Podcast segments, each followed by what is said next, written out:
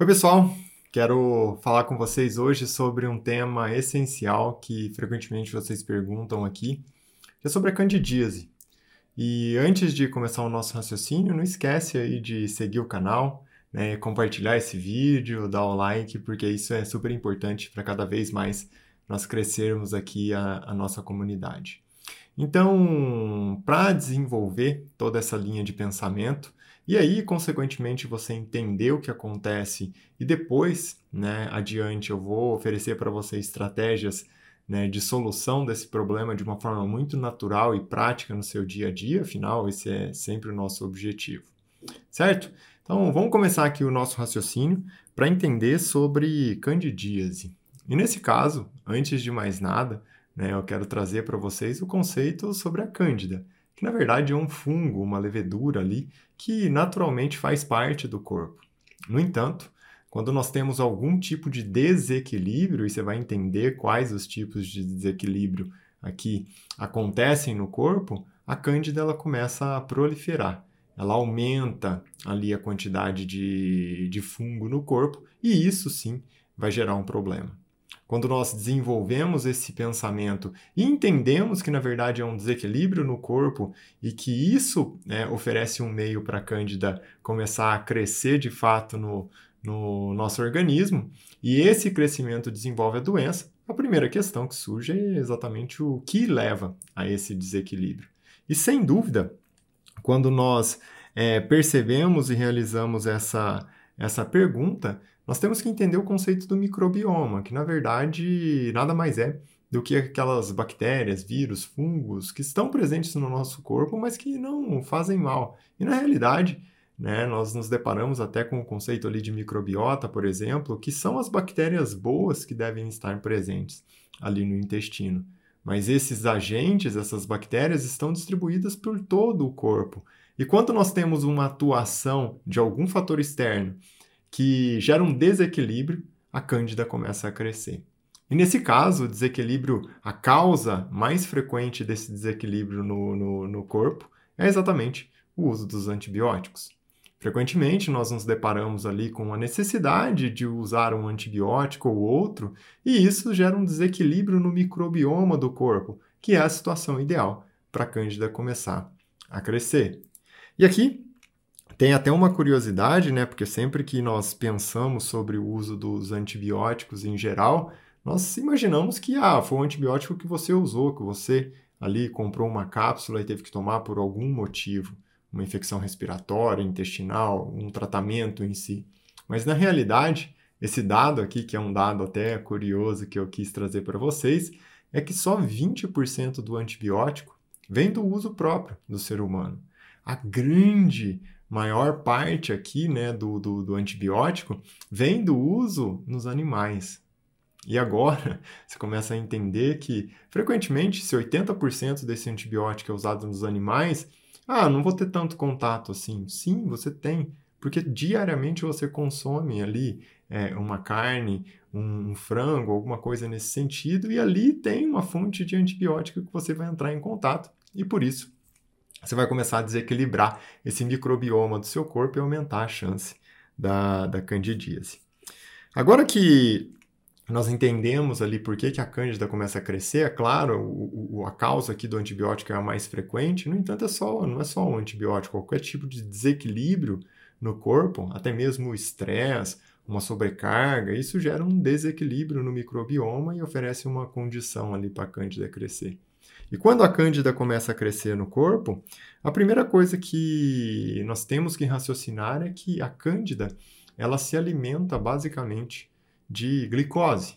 E a glicose vem aqui no seu organismo da sua alimentação, através da sua alimentação, que é a fonte né, que direta ali dos carboidratos. Então, quando você tem uma candidíase, uma cândida está crescendo cada vez mais, a tendência natural do seu corpo é procurar mais carboidrato. Então, aquele craving, aquela necessidade constante de comer um carboidrato e um carboidrato que oferece uma grande quantidade de glicose com uma frequência maior e em quantidade maior, pode sim estar tá associado a uma cândida que está proliferando no seu corpo. E é um ciclo vicioso, Porque se a cândida aumenta, você busca mais carboidrato, quanto mais carboidrato você oferece, mais a cândida é, cresce nesse ciclo todo.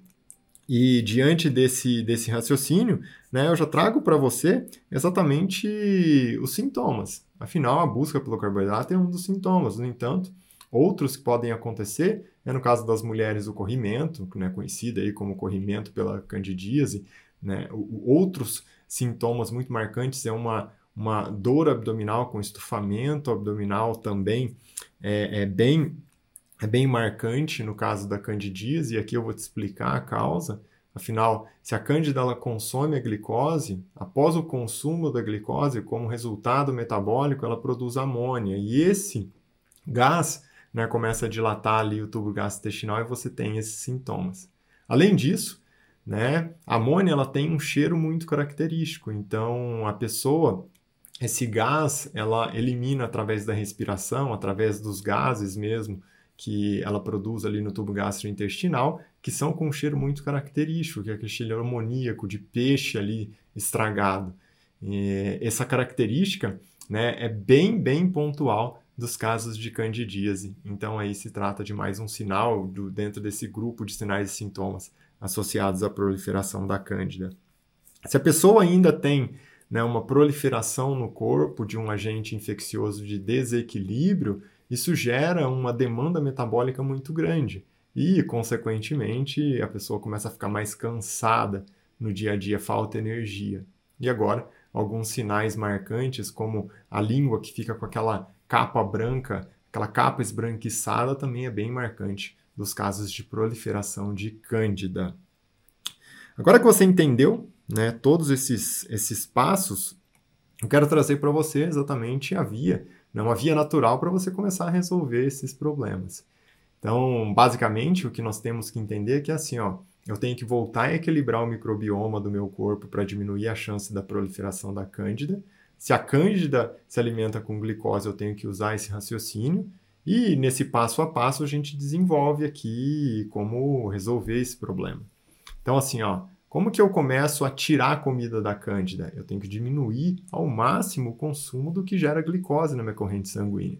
Então, diminuir o consumo de açúcar, diminuir o consumo de carboidratos refinados, então as farinhas brancas, como principalmente ali a, a, a farinha de trigo. Junto com isso, eu tenho que imaginar que o consumo de álcool também termina com uma alta carga de glicose na minha corrente sanguínea. Então, açúcar, farinhas refinadas e álcool são é, alimentos ali que eu tenho que retirar do meu dia a dia, da minha alimentação, para ter um impacto positivo no tratamento da cândida. É, além disso, né, se existe um desequilíbrio é, dos, dos, das bactérias ali presentes no corpo, do microbioma, da microbiota, e a cândida principalmente habita é, intestino, eu tenho que equilibrar esse microbioma no intestino, eu tenho que equilibrar essa microbiota, que é o microbioma do intestino. Por isso, uma boa alimentação que vai é, ser rica em fibras, em comida natural, vai fornecer comida para as bactérias boas. E no caso, se eu retiro o açúcar, eu estou tirando comida das bactérias ruins também para ajudar a equilibrar esse ambiente. E junto com isso, né, agora que eu já entendi esse conceito aqui para é, ajudar a proliferar as bactérias boas, ou seja, com comida natural, com fibras, com os vegetais em geral, e eu tiro a comida das bactérias ruins, que é principalmente açúcar e carboidratos refinados, como as farinhas refinadas, eu posso começar a adicionar bactérias boas para o meu intestino, que é o uso dos probióticos. Né? É, além disso, tem algumas substâncias que nós podemos usar, consumir aqui na nossa alimentação, que tem uma ação direta sobre a cândida em si.